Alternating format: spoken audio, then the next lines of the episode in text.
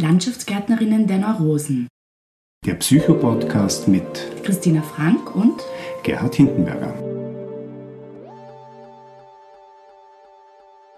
Herzlich willkommen zu unserem äh, Podcast Landschaftsgärtnerinnen der Neurosen. Wir freuen uns sehr, dass wir heute mit Sibylle Käfer sprechen. Du wirst sie ein bisschen vorstellen, Gerhard. Ja, Sibylle ist Musikerin, Sängerin, Liedermacherin, Gesangslehrerin und auch Musiktherapeutin. Und Sibylle, wenn dich jetzt jemand fragt, der dich noch nicht kennt, ähm, was du denn beruflich machst, was sagst du denn dann eigentlich? Dann sage ich, ich bin Musiktherapeutin und Sängerin. Musiktherapeutin mhm. und Sängerin, mhm. okay. Und dann fragen mir die Leute meistens, was das ist. Mhm. genau. Und was ist das? das ist ein guter Start. genau. Dann sage ich, wenn mir die fragen, was das ist, Musiktherapie, also dazu muss man wissen, dass wir dort drauf sehr gedrillt worden sind oder, oder beziehungsweise das war sehr wichtig, dass wir das gut definieren können während unserer Ausbildung, mhm. weil das gerade ähm, bei der Wiener Schule so, so eine Entwicklung war. Weg von einer äh, musiktherapeutischen Psychotherapie, die, die sie als Psychotherapie definieren muss. Und das, also meine Lehrer waren, waren alle Musiktherapeuten und Psychotherapeuten. Mhm. Und jetzt gibt es eine Generation, das sind, das sind Musiktherapeuten. Mhm. Und die haben aber ein Selbstverständnis, dass es eine Form von, von Psychotherapie auch ist eigentlich, ja. Aber mhm. eben nicht, nicht wirklich, sondern wir, wir haben was Eigenes durch das Medium Musik. Mhm. Also es hat was Kreatives wir haben einen Ausdruck dabei, den, den man in der, in der Psychotherapie so nicht anbieten kann oder halt anders oder kenne ich mich dann wieder nicht so gut aus, was da ist. Mhm. Genau. Zu dem Zeitpunkt, wo du die Ausbildung gemacht hast, hat es das schon, das, es gibt ja ein, äh, ein Gesetz mhm. für die Musiktherapeuten, mhm. hat es das schon gegeben? Ist das, das schon verabschiedet worden? Nein, das hat es eben noch nicht gegeben. Mhm. Und deshalb war das also wichtig, dass wir, dass wir uns möglichst gut definieren, dass wir uns abgrenzen und dass wir äh, ein Selbstverständnis entwickeln, wer wir sind. Mhm. Also wo die Eigenständigkeit der Musiktherapeuten herausgestrichen wird, so dass es eben auch Sinn macht, ein Gesetz zu machen später wahrscheinlich. Ne? Genau. Mhm. Genau. Mhm. Du bist ja da am Zentrum für Entwicklungsförderung und eigentlich ist das ja ein ganz ein spezieller Bereich für Musiktherapie, weil du ja viel mit ähm, Säuglingen auch arbeitest, glaube ich, gell? Und, oder mit, mit Eltern und Säuglingen. Also ich arbeite nicht mit Säuglingen, eigentlich arbeite ich nicht, mhm, okay. obwohl das würde ich machen, mhm. aber die Kinder, die zu uns kommen oder die jetzt derzeit bei uns ähm, sind, sind ein bisschen älter. Es wäre der Bereich von 0 bis 10 mhm. und durch die Zusatzausbildung Musik-Spieltherapie, die ich gemacht habe, das ist eben so eine Form von Interaktionstherapie, arbeite ich mit Eltern und Kind in einem triadischen Setting. Mhm. Aber nicht nur, also nicht ausschließlich, ich habe andere Sachen. Wie schaut das aus? Also wie, wie kann man sich das vorstellen, dieses triadische Setting?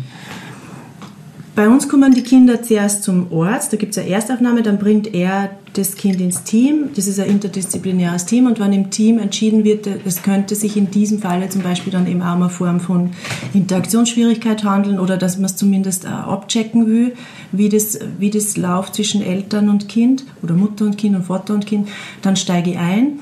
Und dann beginne ich zuerst mit einem Gespräch Mhm. Und dann ist es so, dass ein Elternteil mit mir einmal wöchentlich in der Therapie ist und die, die Elterngespräche möglichst kurz, äh, äh, jetzt fällt mir gerade das Wort nicht ein, äh, engmaschig mhm. stattfinden dazwischen. Genau. Also ideal wäre alle zwei Wochen, das schafft man aber nicht, gerade bei jungen Eltern oder bei Eltern mit, mit kleinen Kindern, weil die die Zeiten dann nicht aufbringen können. Mhm. Aber ich versuche schon, dass ich zumindest dann einmal im Monat oder so äh, Elterngespräch habe. Mhm. Und in diesem El also ich, ich begib mich quasi dann von der Ebene des Bodens, des Spielens in, in dem triadischen Setting im Elterngespräch auf die Ebene der, des Tisches, der Sessel und quasi dieser anderen Form von Augenhöhe der Erwachsenen und, und wir, wir reflektieren und schauen uns Sequenzen an, die gut funktioniert haben, zum Beispiel auch mit Video. Mhm. Ich wollte gerade sagen, anschauen hast, das heißt, äh, die Sequenzen werden teilweise auch aufgenommen. Und, mhm. okay. Mhm. mhm. Genau. Wobei ich sagen muss, je, je länger ich das mache, umso mehr komme ich davon weg. Ich brauche es nicht mehr so, weil ich, weil ich es auch, glaube ich, anders jetzt schon recht gut vermitteln kann, wann was funktioniert.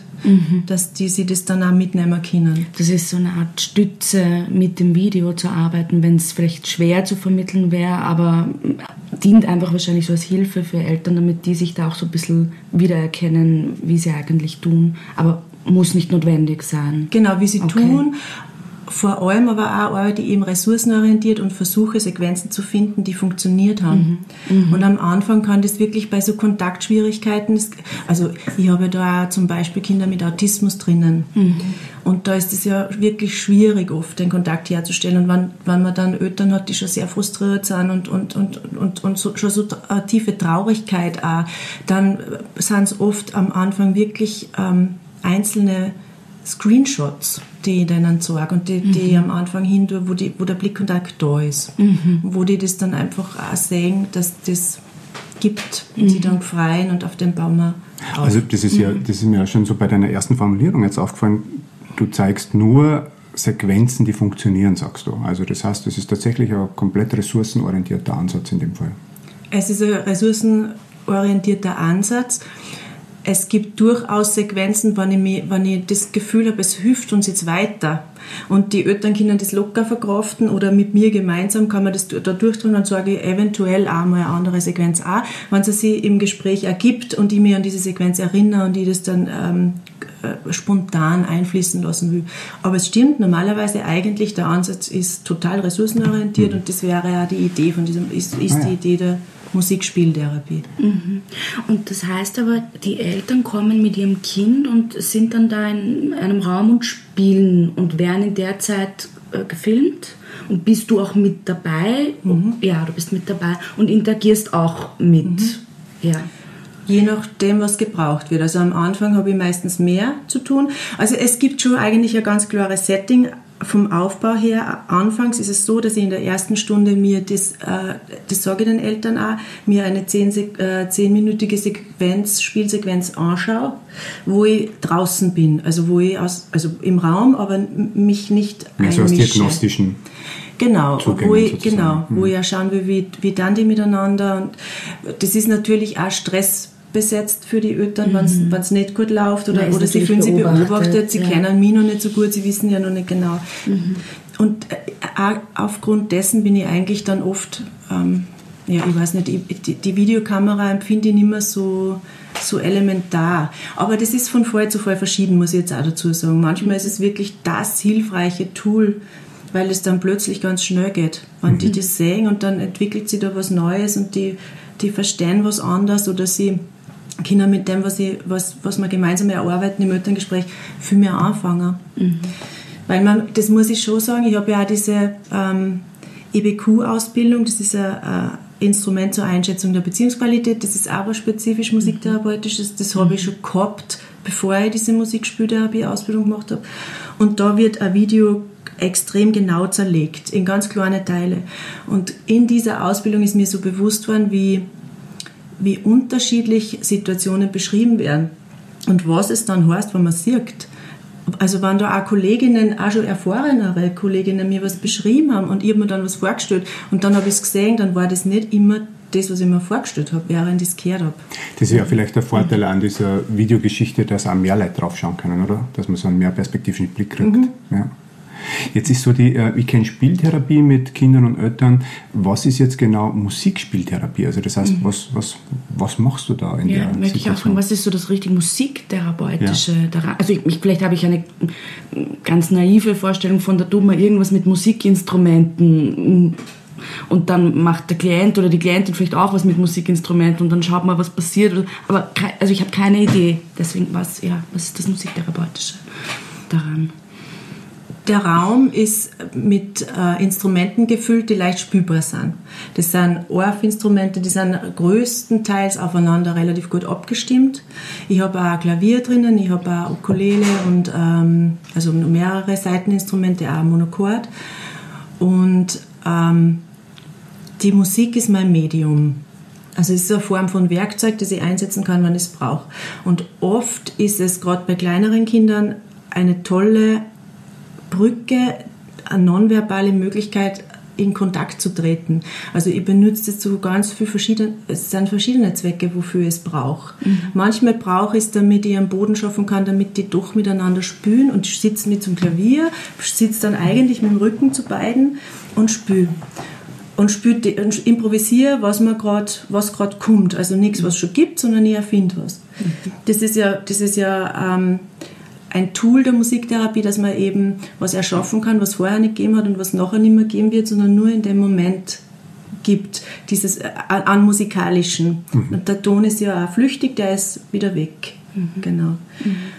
Also entweder ich benutze es, damit ich eine Brücke schlage zwischen ähm, den Beziehungen im Raum, also dass ich, da, dass ich was entwickeln kann zwischen der Mama und dem Kind oder dem Papa und dem Kind und mir und der Mama und mir und dem Papa und mir und dem Kind.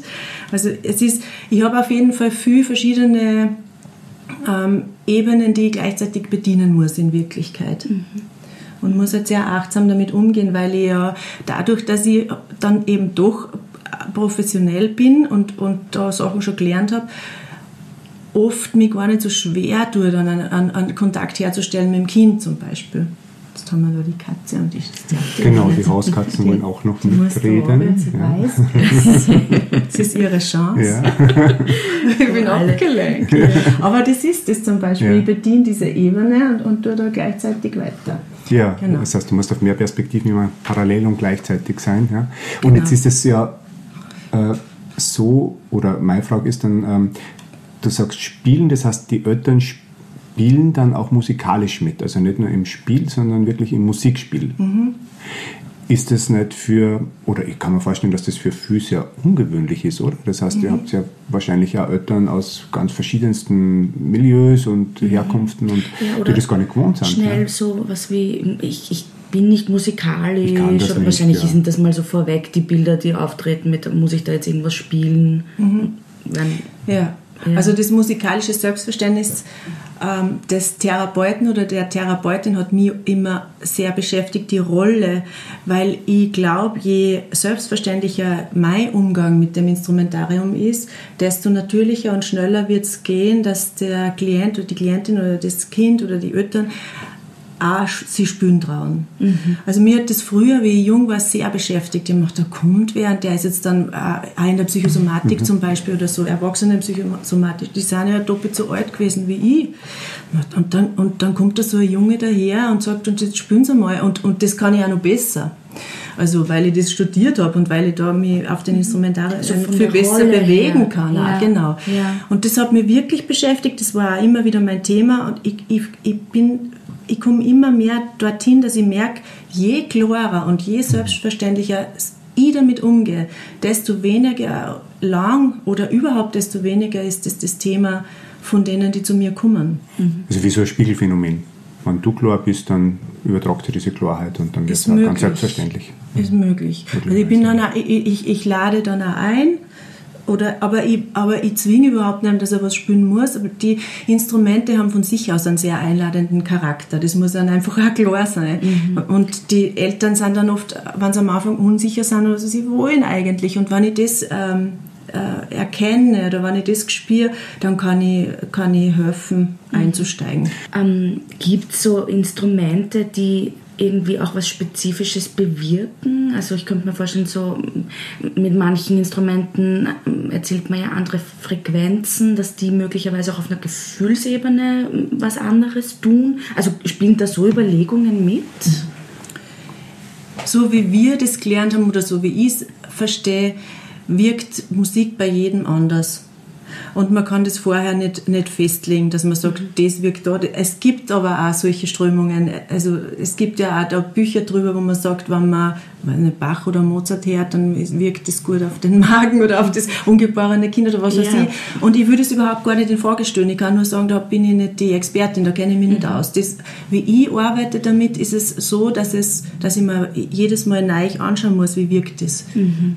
Weil das wahrscheinlich etwas ist, was eben sehr biografisch auch äh, geprägt ist, was einen anspricht, was was auslöst. Mhm. Ja. genau. Das heißt, das Ja, ist ein beziehungsorientierter Ansatz eigentlich, oder? Ja. Du schaust in dem Augenblick, was passt zu der Person oder mit der Person. Ja. Ja. Was Und weißt wird das du, dann auch, und wie, wie, Ja. ja. auch die Beziehung, die die Person zu dem Instrument und zu den Klängen entwickelt. Und ich habe in der Musik auch diese Parameter nur zusätzlich. Da gibt es fünf verschiedene Parameter. Das ist Rhythmus, ähm, äh, Tempo, Dynamik, äh, Lautstärke, Harmonie, Melodie. Ich weiß nicht, jetzt bin ich schon bei sechs oder sieben. Es gibt nur fünf, da habe ich, jetzt ich habe nicht mit. Aber die waren jetzt auf jeden Fall alle dabei. Vielleicht waren Ja. es eh fünf.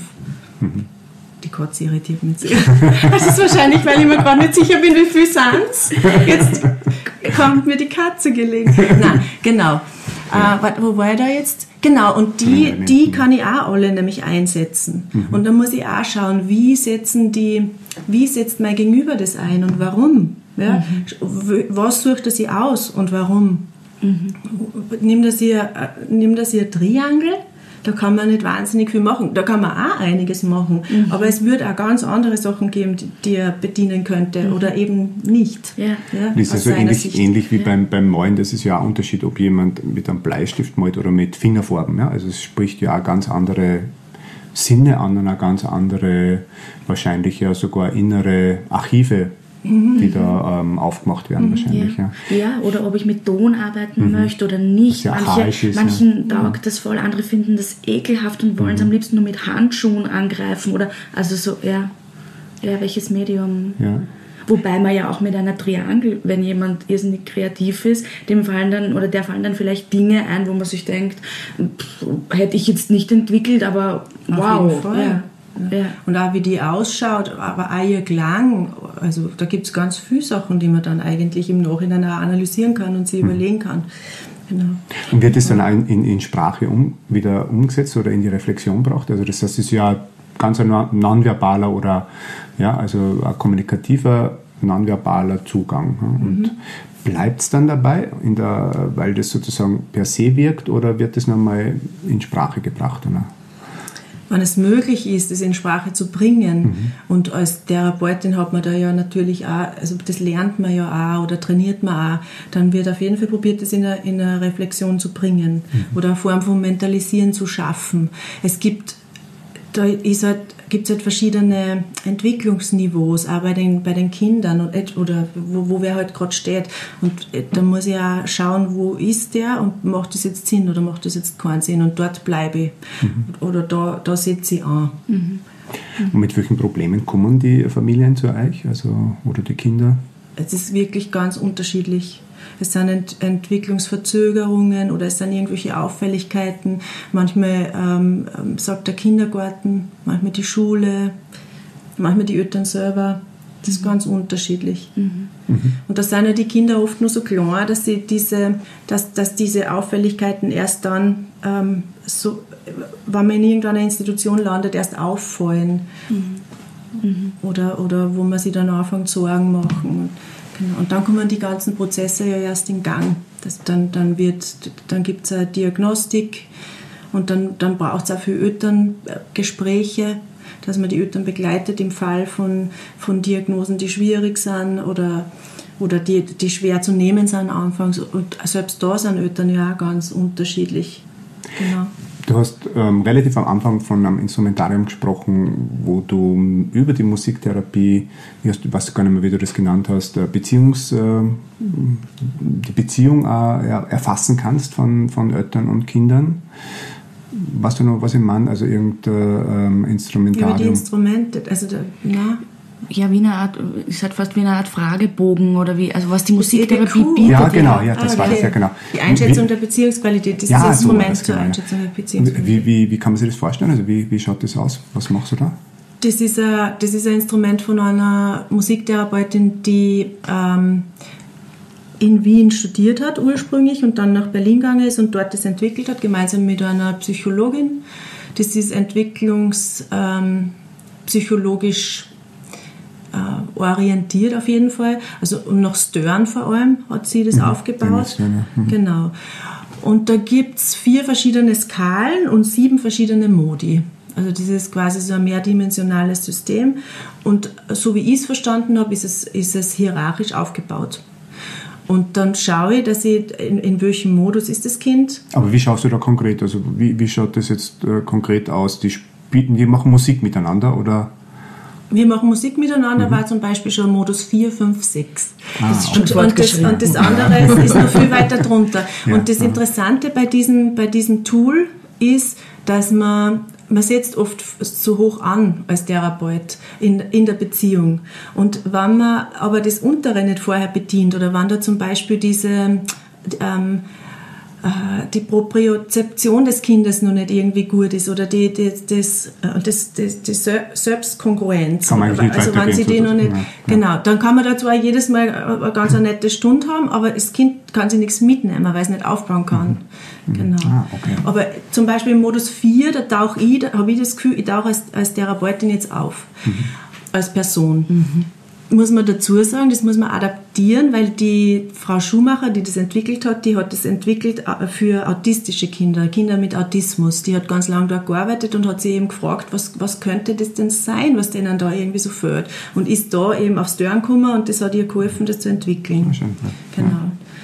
Und für mich ist es aber umso spannender, weil erstens mal, also ich verstehe mich ja total gut mit der Frau Schumacher und das ist ja, ich, ich, ich fahre immer wieder nach Berlin und, und, und zu diesen Alumni, weil mich das so interessiert. Ich bin ja fast ein bisschen eine, eine Schumacher-Jüngerin geworden, weil es ein, gutes Werkzeug für mich geworden ist. Das ich, mit dem ich, da fühle ich mich wohl, da habe ich das Gefühl, da kennen sie dann auch die Eltern besser aus. Wie arbeite ich, was mache ich da? Und die nehmen sie das auch mit. Mhm, weil das auch einen Rahmen schafft wahrscheinlich und Klarheit. Ja. Und eine Erklärung, also Ja. das heißt, man weiß, wohin es geht und ja, wo man gerade steht. Genau.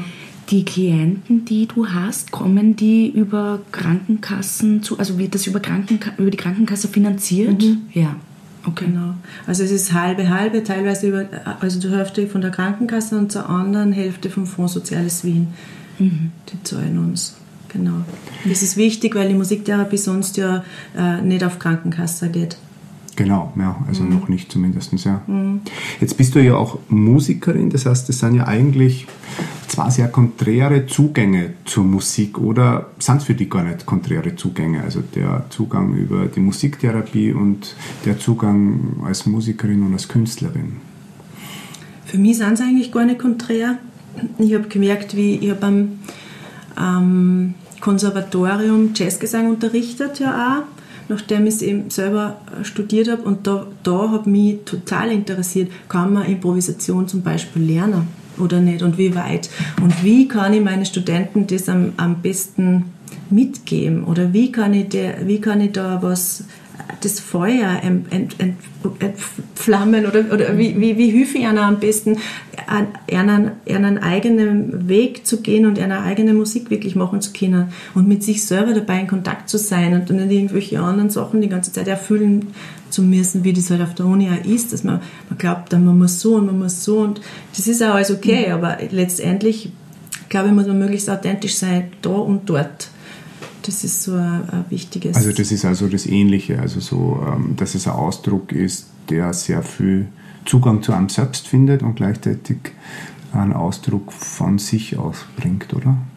Ja, und an, und, und, an, und an Rahmen, dass man nicht völlig ausgeliefert ist in dem Moment, wo man authentisch ist, sondern eben auch das, äh, also auch ein, ein Kanal. Mhm. Was ja gerade beim Gesang noch einmal, irgendwie- also weil, weil die eigene Stimme, das ist ja super persönlich, wenn es die eigene Stimme denn ist, ja. Genau, ja.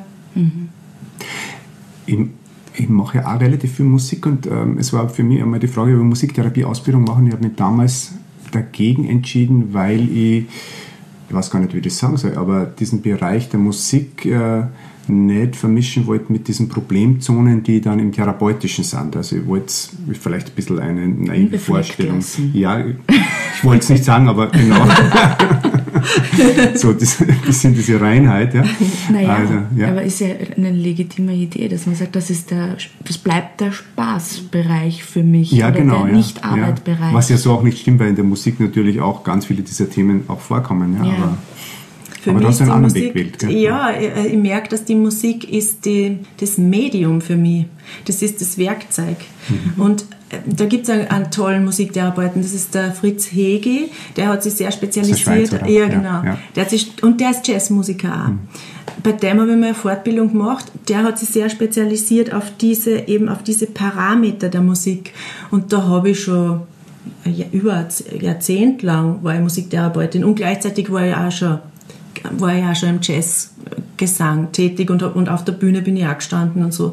Und der, das war für mich so ein Aha-Erlebnis, weil da bin ich dann wieder viel mehr in die Musik an sich eingetaucht und habe gedacht, boah, ich habe da quasi die Möglichkeit, das meinen, meinen Klienten oder Patienten oder Kindern, oder wie man sagt, ähm, was zu geben, was die nicht haben. Weil für mich ist das ja, für mich ist das ja so, so normal, auch, das, das Musik. Und ich bin selber schon so weit weg gewesen vom Musizieren. Und das hat sich so gut angespielt. Äh, das, muss ich, das ist doch eigentlich auch eine Form von Verantwortung, die ich habe als Musiktherapeutin, dass ich diese Musik dann aber auch benutze mhm. und denen ah, ja, zur okay. Verfügung stehe. Und, ja. und habe da wieder, hab, hab da wieder viel mehr Musik einfließen lassen in meiner Therapie. Da war, mhm. schon, war schon wenig Musik. Mhm. Oder wenn die Kinder im, im Kinderdorf oft auch so Widerstände gehabt haben gegen das Musizieren, das habe ich, dann haben wir eben da stundenlang überhaupt gar keine Musik gemacht. Mhm. Das, ja. Mhm. Ja, na, sag du. Ja, ähm, ich denke, es hat ja auch viel wahrscheinlich biografische Elemente. Du bist ja sehr bald zur Musik gekommen, was ich so weiß. Ja? Also mhm. du hast ja kannst ganz viele Instrumente, ich habe mir das mal so rausgesucht, von Blockflöte, Querflöte, Gitarre, Klavier, Schlagzeug und natürlich auch Gesang. War das für dich schon sehr bald klar, dass du Musikerin werden wirst? Ja, beziehungsweise wann hast du dich für die Musiktherapie entschieden oder wie ist das dann entstanden? Ja, das dann auch noch dazu. Hm wie ich die Musiktherapie kennengelernt habe in irgendeinem Folder. Da wollte ich zu einer Berufsmesse oder so, da habe ich gemerkt, jetzt bin, das war in der Oberstufen, jetzt muss ich mal schon langsam, muss ich mir da irgendwie zumindest mal schauen, welche Richtung könnte es gehen. Da war es vorher immer für mich Sozialarbeiterin, das wollte ich werden. Haben auch mhm. Sozialarbeiterin ist cool oder Psychologin, irgendwie sowas, was, so, was ich halt so kennt habe. Mhm. Und Musik für, für mich, das habe ich nicht, also ja, Musikschullehrer oder so, das habe ich mir, glaube ich, das weiß ich jetzt gar nicht mehr, weiß nicht, ich glaube eher nicht. Und Musikerin überhaupt? Musikerin auf jeden Fall schon auch. Sehr, sehr früh schon auch, oder? Musik, ich wollte ursprünglich, stimmt, ich wollte ursprünglich wollte ich eigentlich Orchestermusikerin eventuell werden mit der Querflöten und bin da einmal nach Wien gefahren und habe so, hab vorgespielt. Mhm. Und der hätte mich sogar auch genommen, da hätte ich halt hin und her fahren müssen, wann ich jetzt zum Üben anfange. Ich bin nämlich keine brave Überin. Das bin, ich habe mir immer, mir hat es aber genügt, dass man dachte, ja, wenn ich es üben würde, würde ich es wahrscheinlich bald China. Da, da, bin ich dann gescheitert dran oder beziehungsweise das hat mir dann genügt. Mhm, okay. Da haben sie mir am Kons später, dann hat, hat mir mal der Paul Urbanek gesagt, du, du darfst dich da aber nicht ausrosten auf deinem Talent. Jetzt, das ist jetzt eben genau das, was jetzt, jetzt müsst jetzt ein bisschen was zu äh, was tun. Genau, ja. genau. Ich habe so, hab so gelesen, dass mit 14 hast du ähm, die Leitung der Jugendkapelle Bad Goisern übernommen. Ja. ja? Also mit relativ jungen Jahren äh, eine Kapellenleitung, das stellt mir eine ziemliche Challenge vor. Ne? Oder ein gutes Übungsfeld, oder? Also das Gruppendynamik mit so Jugendlichen, oder? Pur, ja. Die waren eh in meinem Alter halt so. Ja, ja, eben, genau, genau. auf der Peer-Ebene. Das war dazu, sehr lustig. Das, also ich ja. hab, da habe ich ganz viel gelernt. Ich glaube, dass das mir den Weg zur Musiktherapie auch eröffnet hat letztendlich. Und meine, meine Musikschullehrer. Weil mir die so viel gesagt haben, so viel Verschiedenes. Und da habe ich, da hab ich mir viel angeholt. Okay. Das hat mir voll Spaß gemacht. Aber da habe ich die Musik, die habe ich noch nicht kennt.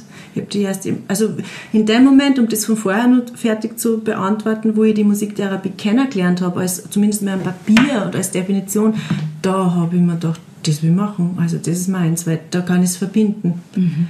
Und ich brauche was, was das verbindet. Und du würdest ja die Musiktherapie nicht aufgeben, selbst wenn du jetzt wahnsinnig viel Geld mit deiner künstlerischen, musikalischen Arbeit verdienen würdest, was du vielleicht eh machst, keine Ahnung. Ja? Also das mache ich nicht. ähm, es ist schon so, jetzt arbeite ich seit 20 Jahren musiktherapeutisch und das ist mein Brotjob und ich habe alles andere quasi immer so nebenher gemacht. Zuerst war ich alleinerziehend und während ich alleinerziehend war, habe ich mit der Musiktherapie das Geld verdient und dann aber gleichzeitig das Jazzgesangsstudium finanziert und es war immer sehr viel. Ich bin dazwischen jetzt schon mal sehr therapiemüde geworden, das habe ich gemerkt. Und es würde mir wahnsinnig dauern, mal eine Therapiepause machen zu können.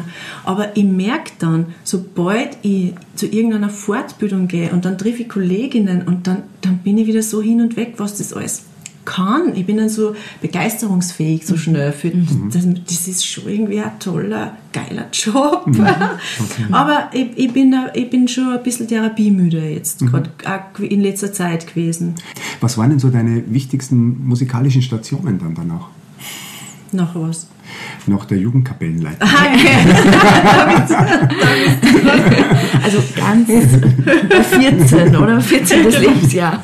Also die Kapelle war, war wirklich elementar wichtig. Dieses gemeinsame Spülen, das war für mich so ein Highlight. Ich habe ich hab nur für diesen, ich glaube, das war Samstag, die ganze Woche umgebogen, für diese zwei Stunden am Samstag, weil das so mega geil war, gemeinsam musizieren. Das hat mich in eine ganz andere Sphären gebeamt. Ich hab, das habe ich nur dort gehabt und war, ich habe das sehr geliebt.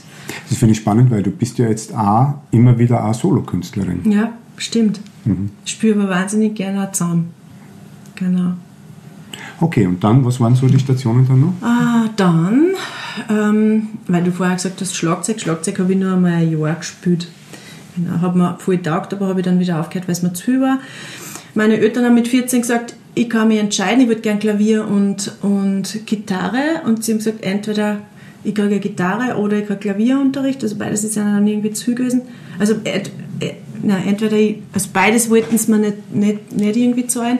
Und dann haben sie mich aber überrascht mit einer Gitarre und Klavierunterricht habe ich gekriegt. Also insofern habe ich dann doch eigentlich eh Also du wieder- hast dann selbst gespielt. ich hab dann, einfach. genau. Mein Papa hat mir schon früh Akkorde gezeigt, schon mit 10 oder 11 oder mal Akkorde gezeigt. Und ich bin in einem sehr musikalischen Umfeld aufgewachsen. Also wir haben jeden Tag, Mama hat in der Früh Ö1 eingeschalten. Ich finde das jetzt bei meinen Kindern so super, weil die hören wirklich alles. Also ich höre Ö1 meistens am liebsten, wenn dann keine klassische Musik kommt. Also wenn die reden, ist mir, ist mir lieber. Also bin ich jetzt dann doch schon ein bisschen... Aber die Mama hat äh, Klavierschüler gehabt und, und auch bei mir im Zimmer ist das Klavier gestanden. Da habe ich mir zugehört, das hat mir voll getaugt. Mein Papa hat, hat sowohl manchmal am Klavier Boogie Woogie gespielt, das war dann ein Highlight, oder er hat irgendwas von Gewaltinger gesungen und vor allem hat er Volksmusik gemacht, einmal in der Woche, wo zu uns Leute gekommen sind. Also es waren viele verschiedene viele verschiedene Strömungen auch. Und das, hab ich, ich hab das, das war so ein, ein Selbstverständnis auch, hat das gehabt. Das war cool, immer schon. Und wann hast du dann so deine erste eigene Musik gemacht? Ich glaube, mit zwölf habe ich mein erstes Lied geschrieben, aber das weiß ich jetzt nicht mehr, was das für eins war. Und dann so richtig ernsthafter mit 17 erinnere ich mich, dass es dann auch, dass es dann auch meine Kollegin, also meine Schulkolleginnen vorgespielt habe und Kollegen. Wenn, wir wo, wenn wir wo waren, das war sehr aufregend, weil ich war immer wahnsinnig nervös. Ich immer so- Texte selber, die Texte hast du auch selber geschrieben. ja, genau, da habe ich dann die ersten Songs dann vorgeführt. Genau. Und wie, wie bist du umgegangen mit der Nervosität?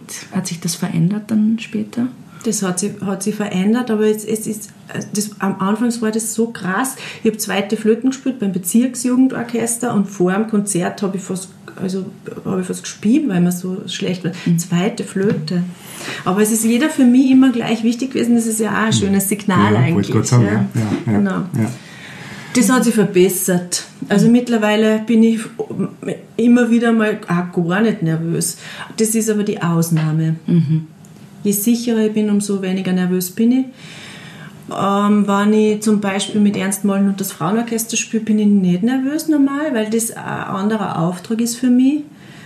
Natürlich ist mir die, die, die Verantwortung bewusst, dass ich da jetzt ein Teil von dem Ganzen bin und dass ich da jetzt auch nicht, möchte, das möchte ich auch gut machen. Aber die Freude über das gemeinsame Tun ist, ist größer und es ist, ein, es ist eine andere Form von Verantwortung. Ich Aber du hast ja doch auch und Fest, Festwocheneröffnung gesungen und Ja. so weiter. Da sind ja wahnsinnig viele ja, da Menschen. war ich, war ich schon auch Warst schon nervös. schon aufgeregt. ja. Da war ich schon aufgeregt, ja. Okay, ja. okay. Da hat es mir geholfen, dass ich schon immer wieder mal auf der Bühne gestanden bin und das Gefühl gehabt habe, ich habe einen Umgang gefunden. Mhm. Ich habe das auch mit meinen Studenten immer wieder geübt. Wie ist das, wenn man so nervös ist und nicht mehr weiß, dass man sich das, man kann sich das ja auch dann vorstellen und herholen. Ja. Und dann versuchen zu singen und dann die Übungen auch, die man quasi gemacht hat, dann da zu nutzen. ah, da ist auch wieder die Verbindung eigentlich dann, oder? Vom Mhm. Therapeutischen und dem Musikalischen, ja. Ja, ich weiß jetzt gar nicht, wie therapeutisch das ist. Das ist jetzt äh, auch pädagogisch ist Oder das ja. pädagogisch, ja. okay. Naja, und Beides. wahrscheinlich auch, was körperlich passiert, oder? Wenn man so richtig geflutet ist von Stresshormonen oder wie, wie, Ja. wie kriegt man sich wieder so ein bisschen Ja. mm, in den Körper zurück und, Ja. und nicht mhm. Wie kriegt man die zurück? Panik. Und wie, ja, und wie erlaubt man es aber auch, dass es dann einfach so ist, wie es ist und geht damit um, dass es so ist, wie es ist. Und Dass man nicht die ganze Zeit versucht, die, das loszuwerden, Genau, was eh das nicht ist glaubt, falsch. ne? Ja. So darf man nicht sein. Das, Ja. genau. Die Ausseher Hartbradler waren dann auch noch eine wichtige Station, glaube ich, für dich. Gell? Genau. Ja. Das war cool, weil das waren die größten Bühnen eigentlich, mit, jetzt mit Ausnahme von den Festwochen. Genau. Aber das waren, war, war eine lustige Zeit. Okay, und dann hast du ja, hast ja doch auch Soloplatten gemacht. Ich glaube, letztes Jahr ist die fünfte Soloplatten von dir erschienen, die Genau. ja jetzt auch für den Preis der deutschen Schallplatten, Schallplattenkritik nominiert worden Ja. ist. Ja. Die heißt Sibylle Käfer. Ist das eine sehr persönliche Platte, kann man bei dir ja sagen, weil es wirklich auch auf Vinyl erscheint? Ähm, nicht mehr oder weniger als die letzten vier, finde ich. Ähm, es war, also warum die jetzt so äh, meinen Namen tragt, ähm, es war eigentlich auch eine emanzipatorische Platten. Die letzte Platten, die vierte, hat der Ernst Molden und der Charlie Bader auf einem neu gegründeten Label ausgebracht. Und das war die Erstveröffentlichung, das war was sehr Besonderes. Und das war eine Platte, die da haben sie mir ein Mikrofon in die Mitten von Raum gestellt und ich habe mich hingesetzt und habe gespielt. Das war wirklich sehr, sehr intim. Und das hat mir voll taugt. Aber es ist nur ein Teil von dem, was ich mache. Ich, ich tue auch gerne am Computer und ich, ich spiele auch gerne mit anderen. Und ich bin immer in Bewegung, auch musikalisch selber. Auch vom Kopf her. Da habe ich dann da die Idee und dort die Idee und dort die Idee was früher die Sprache war, was, wie soll ich es machen, soll ich Englisch, soll ich Hochdeutsch, soll ich Dialekt und ich mich nicht entscheiden können habe, es ist nicht gegangen und ich dann eben alle drei auf der Platte gepackt habe. Genau. So war diese letzte Platte eigentlich die klarste in eine Richtung. Und das war gut und super und, und, und, und sehr erfreulich, dass das auch mit mir gemacht haben. Es hat mich getragen, wie es mich eigentlich vorher noch nie getragen, wie mich noch nie wer durchgetragen hat. Und eine ganz eine tolle Erfahrung. Aber die nächste Platten war für mich dann auch klar, dass die nicht gleich ich wollte die nicht wieder gleich haben. Und ich glaube, der Ernst Mollen zum Beispiel, hätt, hätt, der hätte nur gleiche, hätte er nur vertragen. Und äh, andere wollte dann wollte das so nicht auf seinem Label rausbringen, weil das ist einfach nicht, nicht so sein Style. Also da hat er überhaupt nichts so dagegen, weiter. aber, Ja, ja. aber es ist halt einfach jetzt nicht das, wo er sagt, das ist Das, ist, vertritt das Label. Genau, oder? das vertritt Ja. das Label, das ist das eben nicht. Ja. Und dadurch, ich habe ja vorher schon ein eigenes Label gegründet gehabt, genau, auch mit der Idee, Frauen zu unterstützen, das ist aber, so weit bin ich noch nie vorgedrungen, weil ich auch keine Zeit gehabt habe. Mhm. Aber das war Sie Records, genau. Und jetzt habe ich halt die nächste Platten wieder auf meinem eigenen Label rausgebracht. Mhm. Und insofern ist diese Nominierung für mich schon ein ganz ein toller Erfolg. Hm, Das glaube ich, ja. Ja. ja. Ich meine, ich, ich, ich glaube, dass die Antwort wahrscheinlich eh in diese Richtung gehen wird, aber Musik und Text sind für die haben schon eine Gleichwertigkeit, oder? Ja, habe ich mich noch nie gefragt. Okay. Ah ja, weil ich habe so das Ich Gefühl, es passt, es passt so gut zusammen und es spiegelt sich so oft bei dir, so Text und Musik ja ähnlich, weil es Das kommt ja oft so ein Stück am Anfang so leicht daher und wenn man sich dann so, äh, ja, zum Beispiel musikalisch so ein Stück eingewohnt hat ja, in deine Songs, dann erwartet man einen gewissen Akkord und der kommt dann ganz sicher nicht. Ja. und textlich ist es auch ein bisschen so ähnlich. Ja, Okay. Ja, das, ist, das nehme ich jetzt als Kompliment. ja, ja das war ja so gedacht. Ja. Genau. Also ich will, ich will mich nicht, ähm, ich will mich nicht immer wiederholen. Ich glaube schon, dass die Gefahr besteht, auch je mehr man macht, dass es dann, im, ich habe zum Beispiel jetzt im Nachhinein, habe ich bei meinem allerersten Album das Gefühl, das war eigentlich ein Song. Diese zwölf Songs sind ein Song. Und das ist voll okay, ich bin total okay mit dem Album. Ähm, was mir jetzt zu deiner Frage als erstes eingefallen ist, ich bin ähm, schon auch recht streng mit mir oder auch, ähm, ich, ich möchte einen gewissen Anspruch haben, das merke ich auch in der Arbeit, jetzt auch musiktherapeutisch, mit, auch mit Kollegen. Ich will dann, dass man sie weiterentwickelt und ich habe da eine Haltung und ich glaube, das habe ich von meiner Mama, die mir da, die auch selber, das mir so vorgelebt hat und die sich da auch toll ähm, drinnen entwickelt hat und, und ich, das, das, Was das hat deine Mama gemacht? Äh, die ist Volksschullehrerin mhm. und war immer sehr bei den Kindern und ist dann Volksschuldirektorin geworden und hat aber auch Vorträge gehalten da und dort und hat sich immer eingelesen, hat sich viel beschäftigt, wie kann ich wirklich dem Kind das so vermitteln, dass die Freude ist und, und wie kann ich es aber auch den, den Lehrern vermitteln, dass es um das geht. Mhm. Also von der habe ich mir echt viel geholt. Und die ist aber sehr streng mit sich selber. So streng, glaube ich, bin ich nicht. Glaube ich. Weiß ich nicht. Aber ich merke, je älter ich werde, ich bin ja ähnlicher, als ich, als, als ich gewusst habe. Als, ich, als mir lieb ist, wollte ich jetzt nicht sagen, weil, weil ich, ich stehe wirklich sehr auf sie. Aber ich habe das früher bekämpft und jetzt merke ich, wow, also da, das ist gar nicht alles so schlecht. Ja, genau. doch gut, oder? ja.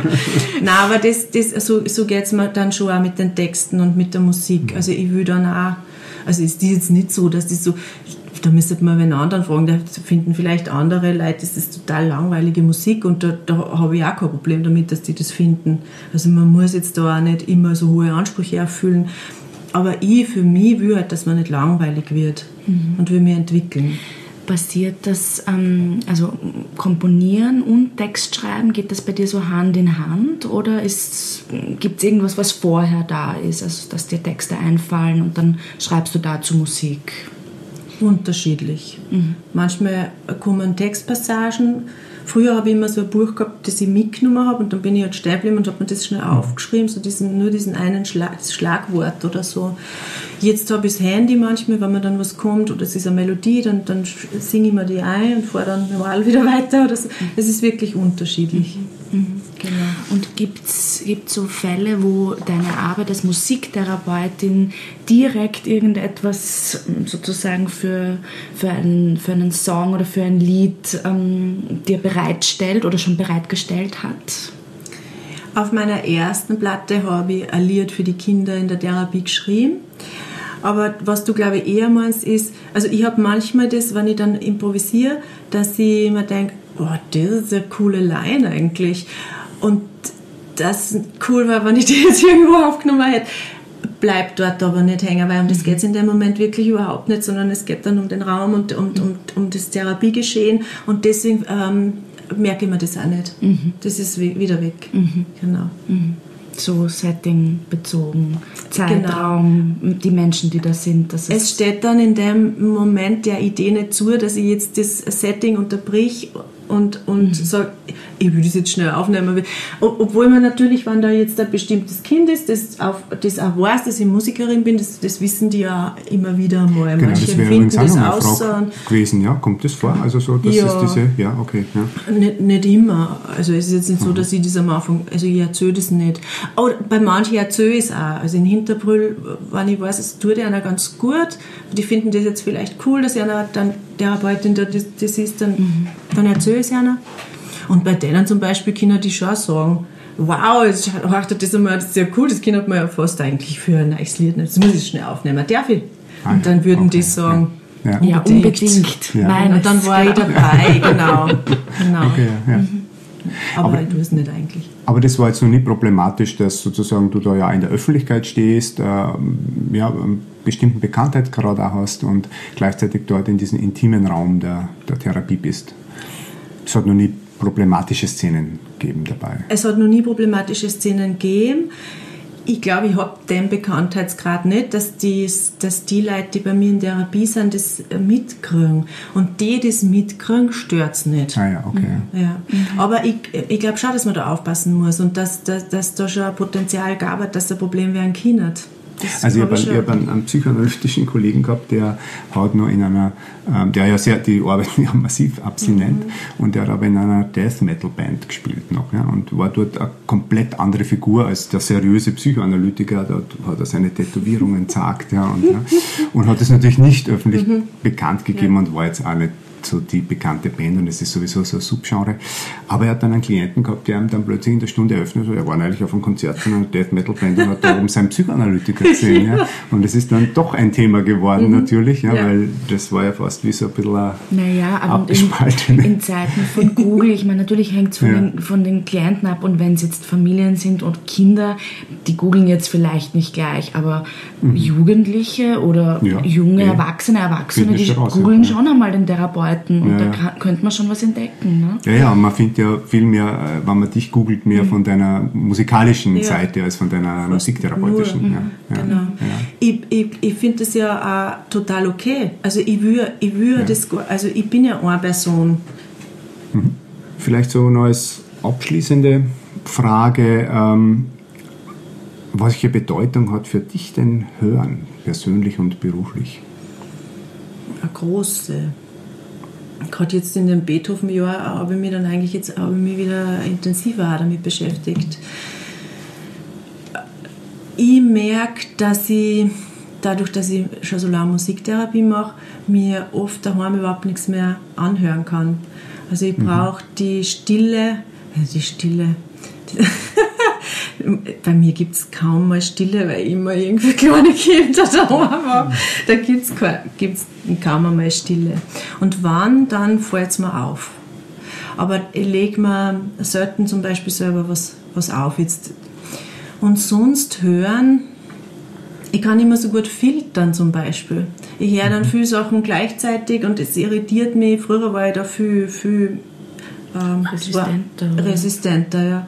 Jetzt stelle ich, wenn man frage, zum Beispiel in, einer, in einem Auditorium und wenn da hinten irgendwer redet, dann kann ich die, die Antwort der Frage nicht hören. Ich, ich- Oder die ich Kotze schaffe drüben es nicht. jetzt ist es nicht so, ich habe es aber jetzt nicht. Jetzt sind alle hier. Also Mhm. äh, ist schon ein elementares Thema natürlich. Mhm, okay. Mhm. Aber nicht, nicht eins, mit dem ich mich jetzt sehr ideologisch, also, also mit dem ich jetzt mich sehr, ah, nicht, falsches Wort, mit dem ich mich jetzt sehr Intensiv? the theoretisch ja, okay. Das tue ich eigentlich nicht. Mhm. Okay. Ja. Aber Stille wird bedeutsamer. Okay, damit sind wir am Ende unseres Podcasts. Vielen Dank für das spannende Gespräch, Sibylle, und auch den Einblick in deine verschiedenen Welten, die du uns da gewährt hast. Und vielen Dank auch an all diejenigen, die uns heute zugehört haben. Wenn es Ihnen gefallen hat, dann erzählen Sie Ihren Freunden und Kolleginnen davon oder schicken Sie den Link weiter.